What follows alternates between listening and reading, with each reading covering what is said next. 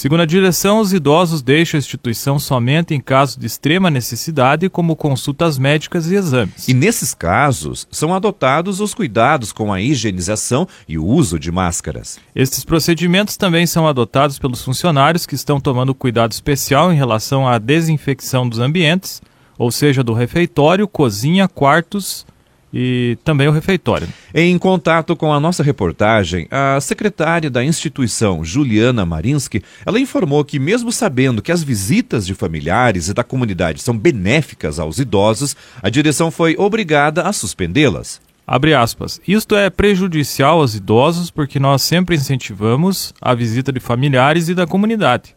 Porém, nesse momento necessitamos continuar com esse cuidado preventivo e o monitoramento das pessoas que adentram a instituição, fecha aspas, disse ela em nota. Atividades em grupo dentro da instituição também estão suspensas. Por este motivo, o salão multiuso do local está sendo utilizado apenas como sala de TV. Abre aspas. Mas como o ambiente é amplo, foram adotadas medidas como distanciamento maior entre, entre as poltronas, cadeiras e também quanto à higienização do espaço, fecha aspas, informou a secretária. Até o momento, os idosos não apresentaram sintomas gripais comuns nesse período do ano. Abre aspas. Cientes de que os idosos são extremamente vulneráveis e, como grupo de risco, necessitamos de um cuidado maior com os moradores da instituição, fecha aspas, comentou a secretária. Juliana informa que nenhuma ala da instituição foi interditada. Os idosos continuam fazendo suas refeições dentro do refeitório, tomando todos os cuidados de higienização e distanciamento social.